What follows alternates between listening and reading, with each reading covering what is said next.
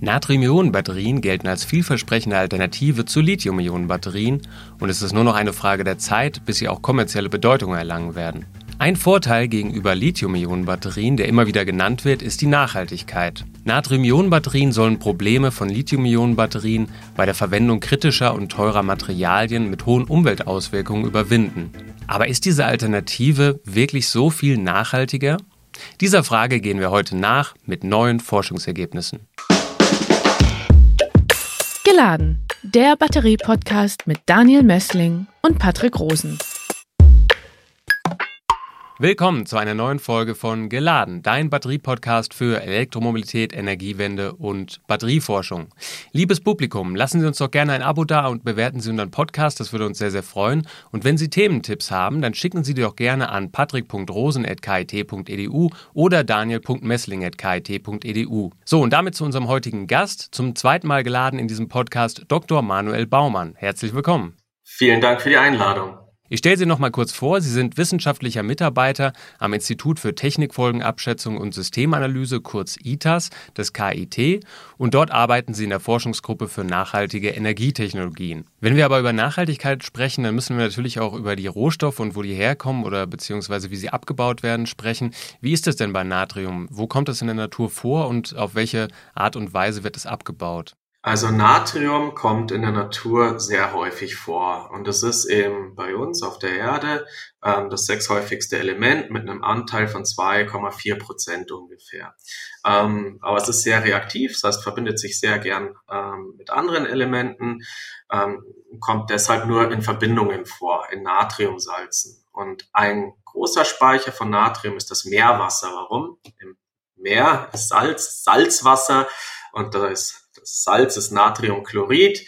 Ähm, und das bedeutet eben, dass ein Liter Meerwasser so im Durchschnitt 11 Gramm Natriumionen enthält. Das Schöne eben am Natrium ist im Verhältnis zum Lithium, dass man es über viele Pfade abbauen kann. Also man kann es bergmännisch machen, eine solende Gewinnung ähm, eben oder aus salzigem Oberwasser, Oberflächenwasser. Und wenn man es auch geschichtlich betrachtet, war der Abbau von, von Salz, Natrium, äh, Chlorid eigentlich schon immer da. Also nicht immer, es ist schon sehr lange begleitet, begleitet es einfach unsere Gesellschaft.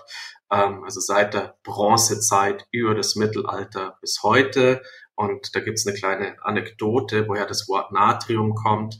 Es wurde tatsächlich geprägt von den Ägyptern. Die haben schon Soda abgebaut, damals vor 4000 Jahren und bezeichneten das als Neta. Und die Römer haben das Wort später übernommen als Nitrium und die Araber haben das als Natrum adaptiert und jetzt haben wir Natrium. Genau, also es wurde über unterschiedlichste Pfade schon abgebaut, zum Beispiel Einäschern getrockneter Pflanzen aus Salzstätten an Meeresstränden ähm, oder eben andere Varianten, genau. Aber hier bei uns in unseren mitteleuropäischen Bandbreiten ist der Handel mit Salz eigentlich für viele Städte schon im Mittelalter eine Grundlage für Reichtum gewesen. Und das kennt man, das ist im Namen eingeprägt, Salzgitter, Salzburg, da wurde eben auch schon Salz abgebaut. Also es ist jetzt nicht so, dass ich das Kochsalz dann in die Batterie reinwerfe und damit hat sich's dann getan, sondern man muss hier eben ähm, Natriumcarbonat daraus machen. Das kann aus unterschiedlichen Quellen kommen oder eben Natriumhydroxid Genau, da gibt es eben unterschiedliche ähm, ähm, Verfahren, die verwendet werden können. Also long story short, Natrium ist viel diversifizierter abzubauen und zu produzieren als Lithium. Mhm. Jetzt kommt in dieser Batterie natürlich nicht nur Natrium drin vor, sondern auch noch andere Materialien und Rohstoffe. Welche sind das denn? Es ist eben so, dass es nicht nur die Natrium-Ionen-Batterie gibt. Das heißt, äh, hier kann eine Vielzahl an, an Materialien verwendet werden. Es kann Nickel sein, Mangan, Kobalt, Vanadium ähm, etc. Das ist ja auch bei Lithium-Ionen-Batterien so.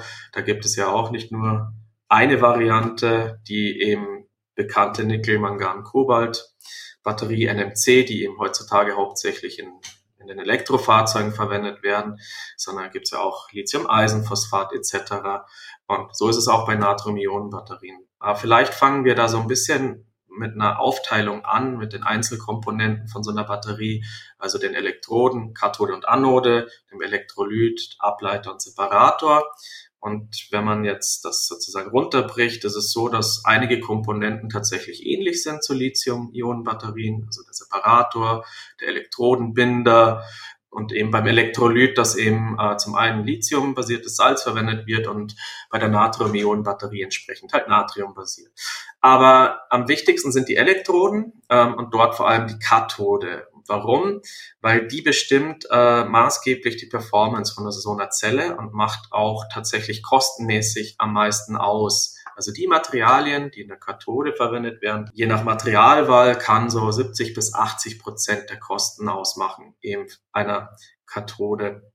Die Zelle selbst eben ähm, kann bis zu 75 Prozent der Kosten eben für einen Batteriepack ausmachen. Bei der Kathode können eben viele äh, Materialien verwendet werden. Also auch für Natrium-Ionen könnte man theoretisch das berüchtigte Kobalt verwenden.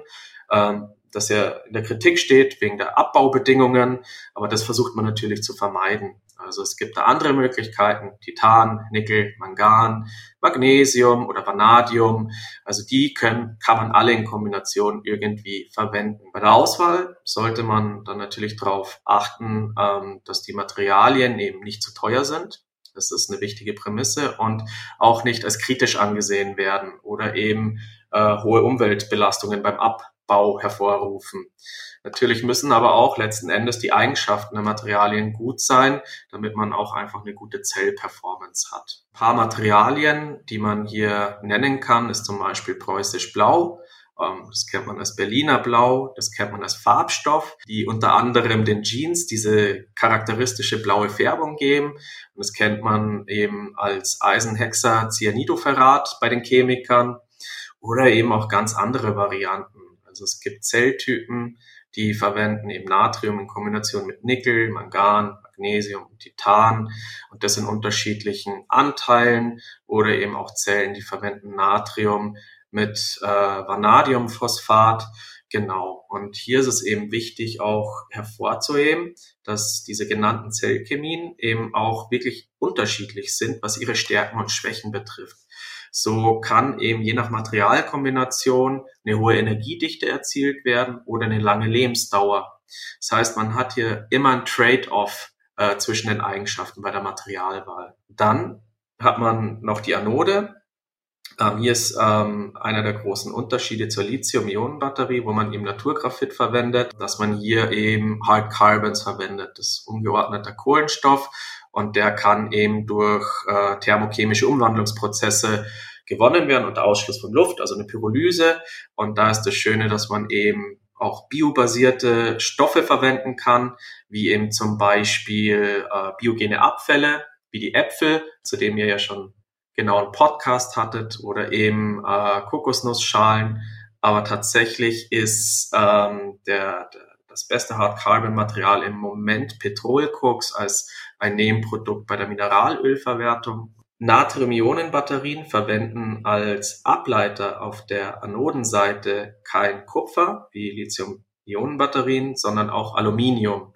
Das heißt, man verhindert hier denn die, die Nutzung von Kupfer, was ja auch im Abbau relativ äh, Umwelt also hohe Umweltauswirkungen hat und auch in der Kritik steht. Ähm, übrigens auch in der Atacama-Wüste, wo das Lithium abgebaut wird, was recht spannend ist. Sie haben sich jetzt in einer umfassenden Studie mit den verschiedenen Kathodenmaterialien von Natrium-Ionen-Batterien beschäftigt und die vor allem auf ihre Nachhaltigkeit gescreent. Ähm, und mit den Kathodenmaterialien in Lithium-Ionen-Batterien verglichen. Ähm, können Sie mal ganz kurz so diese Studie, die Rahmendaten sozusagen nennen? Also wie viele Materialien haben Sie da getestet? Worum ging es da genau? Warum haben Sie diese Studie überhaupt gemacht? Genau, wir haben diese Studie publiziert in Advanced Energy Materials äh, vor kurzem. Und was war die Motivation dahinter? Also, wie ich vorher schon sagte, eben wie bei Lithium-Ionen-Batterien werden bei den Natrium-Ionen-Batterien eben unterschiedliche Materialien untersucht Mangan, Kobalt, Nickel, Vanadium. Und unsere Kollegen ähm, eben vom, vom Karlsruher Institut für Technologie, die im Labor arbeiten, die wollten halt wissen, wie gut sind denn eigentlich unsere Ansätze, die wir da machen, unsere Kathoden, die wir entwickeln im Vergleich zu anderen Materialien, die in der, äh, in der Literatur eben einfach auch schon untersucht wurden.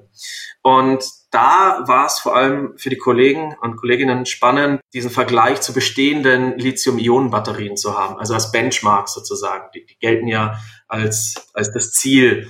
Genau, außerdem wollten wir Nachhaltigkeitsparameter so früh wie möglich einbeziehen in die Entwicklung der Zellen. Warum haben wir das gemacht? Eben im Hinblick auf die Batterierichtlinie, die eben hier gewisse Standards definiert, die erfüllt werden müssen. Und diese Nachhaltigkeitsfallen, äh, diese Hotspots wollten wir frühzeitig identifizieren, um hier womöglich ähm, Materialien, die schlechter abschneiden, eben zu substituieren oder da einfach ein Auge drauf zu haben. Und haben wir am Ende insgesamt 49 Materialien, also äh, Kathoden untersucht, bestehend aus unterschiedlichen Materialien und haben die anhand von drei Kategorien bewertet. Also Nachhaltigkeitskategorien.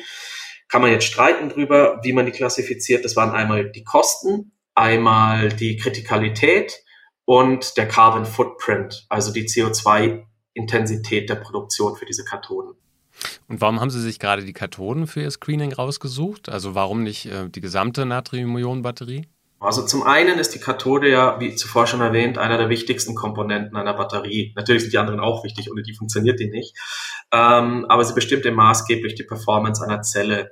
Ähm, das Spannende an der Kathode ist, dass es hier einfach eine hohe Vielfalt an Materialien gibt, die dafür in Frage äh, kommen. Ähm, jetzt ist es aber so, in der Modellierung ist es recht schwierig, da eine Gesamtzelle darzustellen, weil relativ viel Unsicherheiten da sind im Interplay Elektrolyt und Anode. Und hier war es wirklich so, dass wir im ersten Schritt ja nur so eine Halbzelle, Kathoden äh, zur Verfügung stehen hatten. Das heißt, wir haben große Unsicherheiten gehabt in Bezug auf die Leistung der, der Materialien, vor allem wenn man die dann sozusagen ähm, später als Gesamtzelle modellieren möchte. Genau, und vor, vor dem Hintergrund haben wir halt gesagt, naja, okay, ähm, ihr wollt wissen, welche Kathodenmaterialien gut sind und welche schlecht. Dann reduzieren wir auch die, die Betrachtung auf diese Komponente.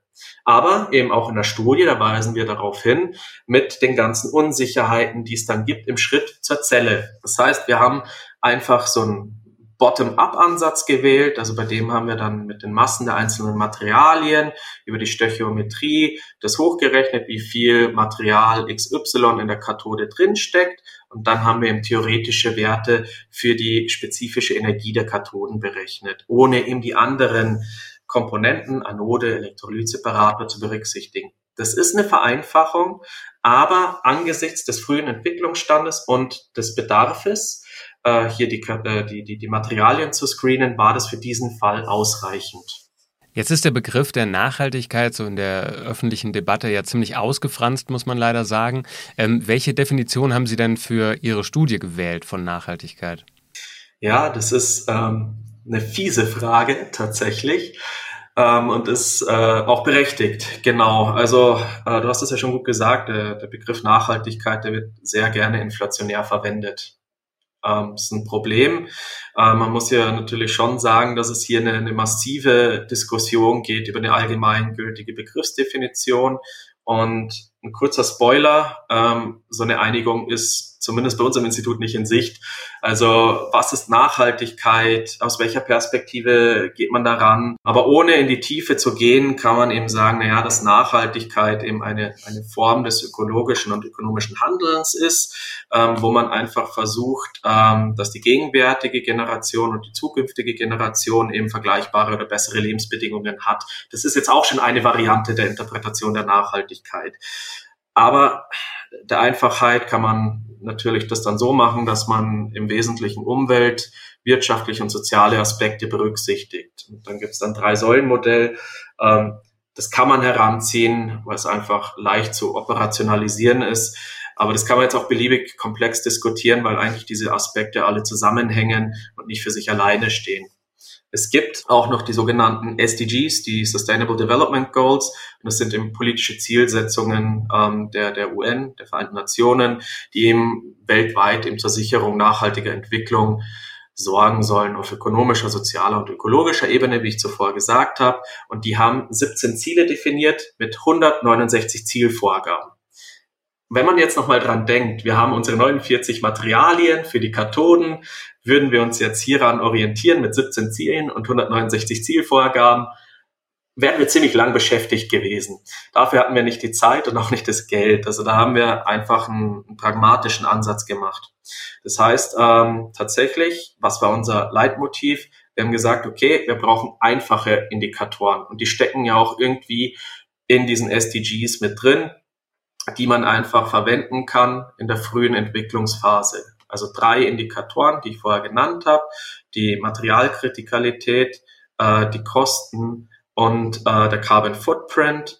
Ähm, und wir haben da lange überlegt, welche, also welche Indikatoren sollen wir wählen ähm, und sind dann eben zum Schluss bei diesen drei geändert. Also es war tatsächlich eine Diskussion von einem Jahr, wie wir da, was wir da wählen sollen. Wir haben auch mehrere berechnet. Ähm, man muss aber noch bedenken, wir haben 49 unterschiedliche Materialien und die Ergebnisse sollten einfach zu vermitteln sein. Also es ist ja sozusagen eine Quadratur des Kreises, die wir da irgendwie versucht haben. Ähm, aber ich glaube, wir haben hier zumindest eine ganz gute Perspektive geschaffen. Ja, Herr Baumann, zu welchen Ergebnissen sind Sie denn in Ihrer Studie gekommen?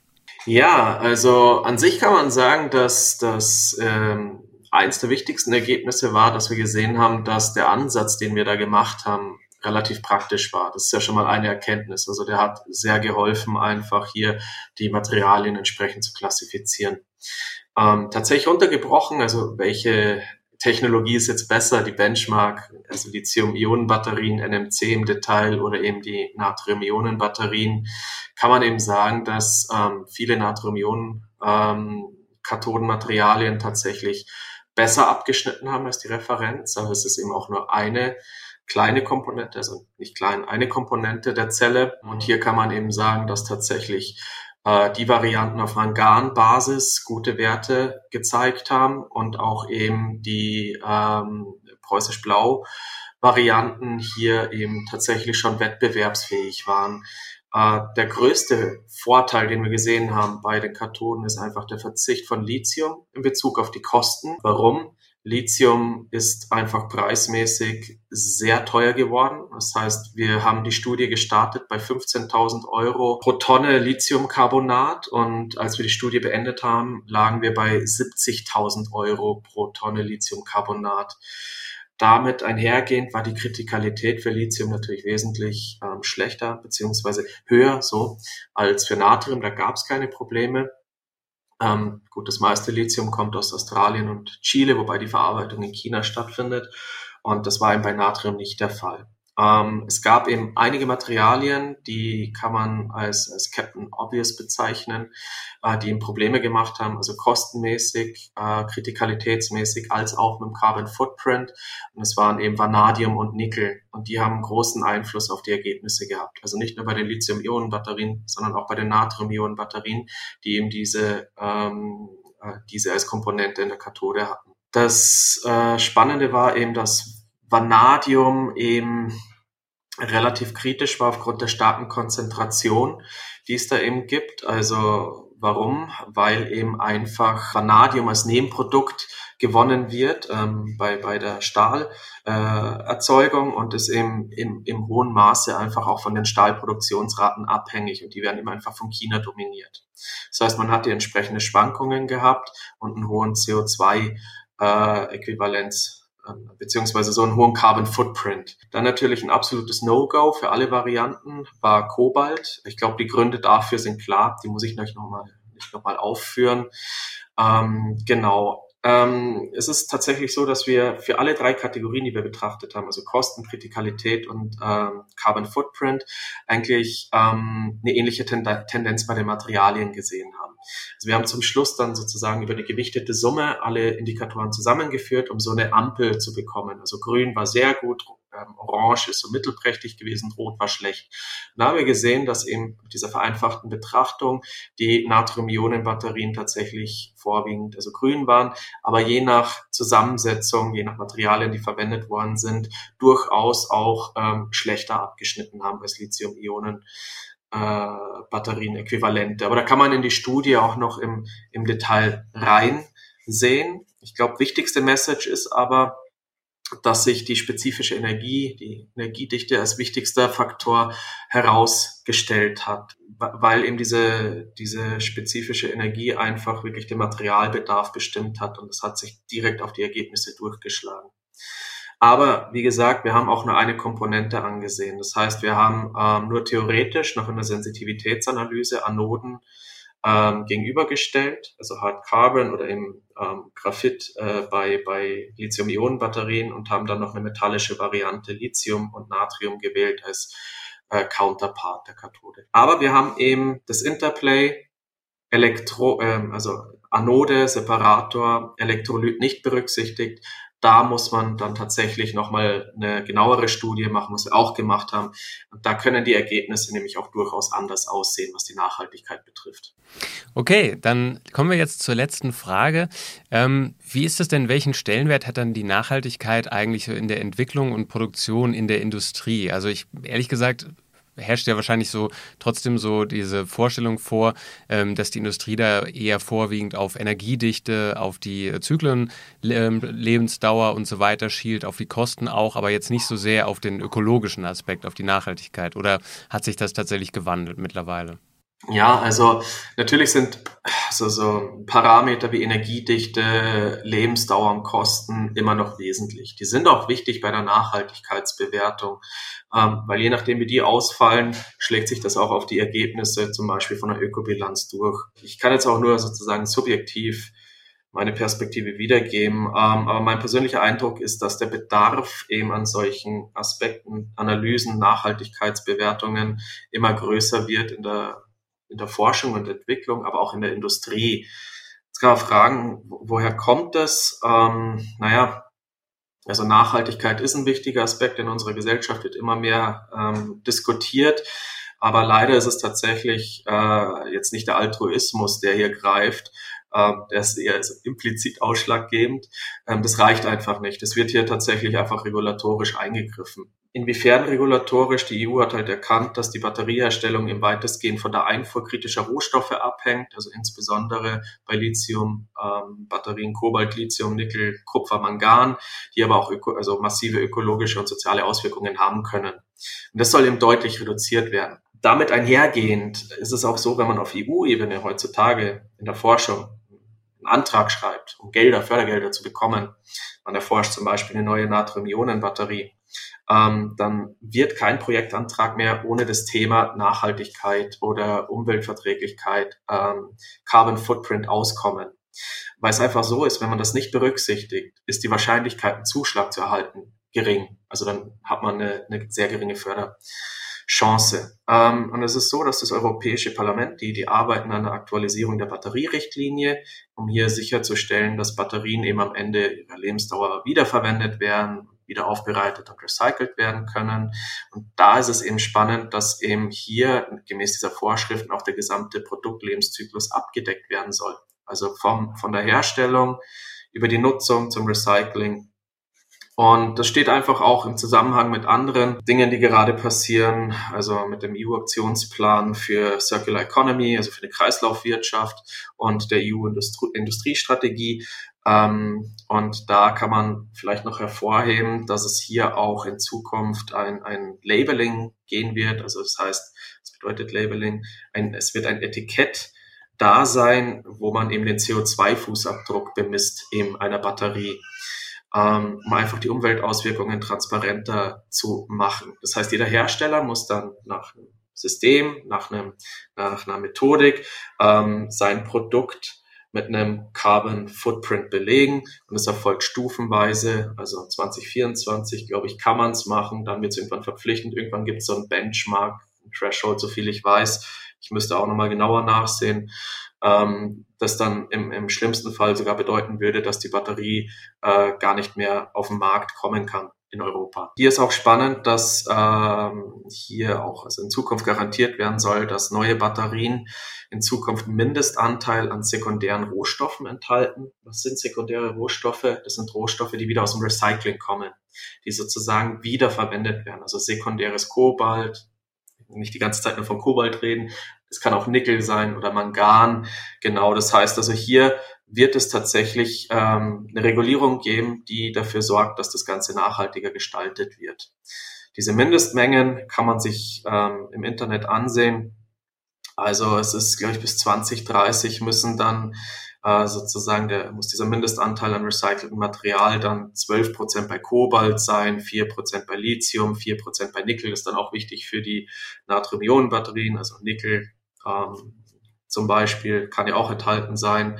Genau, und so wird es eben ähm, sukzessive eine stärkere Rolle spielen. Hinzu kommt dann noch ähm, eben eine Diskussion über so eine Sorgfaltspflicht für Batteriehersteller, um eben Menschenrechtsverletzungen beim Abbau von irgendwelchen Materialien zu bekämpfen und einfach sicherzustellen, dass die Batterien ethisch einwandfrei äh, produziert werden. Da werden dann auch Anforderungen erfüllt werden müssen, die sich eben neben den ökologischen auch mit den sozialen Risiken bei der Beschaffung und der Verarbeitung der Rohstoffe und den Handel entsprechend ähm, auseinandersetzen, eben zu berücksichtigen. Also es das heißt, hier wird sich einiges tun. Und in Bezug auf Natrium-Ionen-Batterien, das ist auch nochmal wichtig hervorzuheben, bloß weil hier sozusagen besser verfügbare Rohstoffe verwendet werden, tendenziell bedeutet das nicht per se, dass die Impacts oder die, die Umweltauswirkungen geringer sind. Das heißt, hier muss man wirklich eine differenzierte Betrachtung machen, eine Lebenszyklusanalyse durchführen und darüber hinausgehend noch andere Methoden verwenden, um die gesamte Zelle zu betrachten, was wir in der einen Studie nicht gemacht haben, sondern wirklich ähm, die Produktion der Gesamtzelle, die Nutzung der Zelle in irgendeinem Anwendungsgebiet und dann das Recycling zu betrachten. Weil das Recycling kann für Natrium-Ionen-Batterien noch spannend sein, weil hier der Energieaufwand, den man reinsteckt ins Recycling, um sozusagen gut verfügbare Rohstoffe wiederzubekommen und in den Kreislauf zurückzuführen, höher sein kann, als das tatsächlich dann primär zu fördern. Es hängt stark von der Chemie ab. Ja, wir werden das Thema weiter hier verfolgen und ich bin mir sicher, wir werden das Thema Nachhaltigkeit von Batterien hier in diesem Podcast auch noch öfter hören. Das war's für heute. Vielen Dank für Ihre Einschätzung, Herr Baumann, und äh, viel Erfolg weiterhin bei Ihrer Forschung. Liebes Publikum, wenn Sie Fragen zu Natrium-Ionen-Batterien haben oder zu anderen Batterien oder grundsätzlich auch zu E-Autos und der Energiewende, dann schreiben Sie uns doch an daniel.messling.kit.edu oder patrick.rosen.kit.edu. Das war's für heute. Vielen Dank. Tschüss, machen Sie es gut. Geladen der Batterie-Podcast mit Daniel Mössling und Patrick Rosen. Dieser Podcast wird produziert vom Helmholtz-Institut Ulm, dem Exzellenzcluster Polis und Celeste, dem Center for Electrochemical Energy Storage Ulm und Karlsruhe, einer Forschungsplattform des Karlsruher Instituts für Technologie und der Universität Ulm. Außerdem unterstützen diesen Podcast das Zentrum für Sonnenenergie und Wasserstoffforschung Baden-Württemberg und das Deutsche Zentrum für Luft- und Raumfahrt.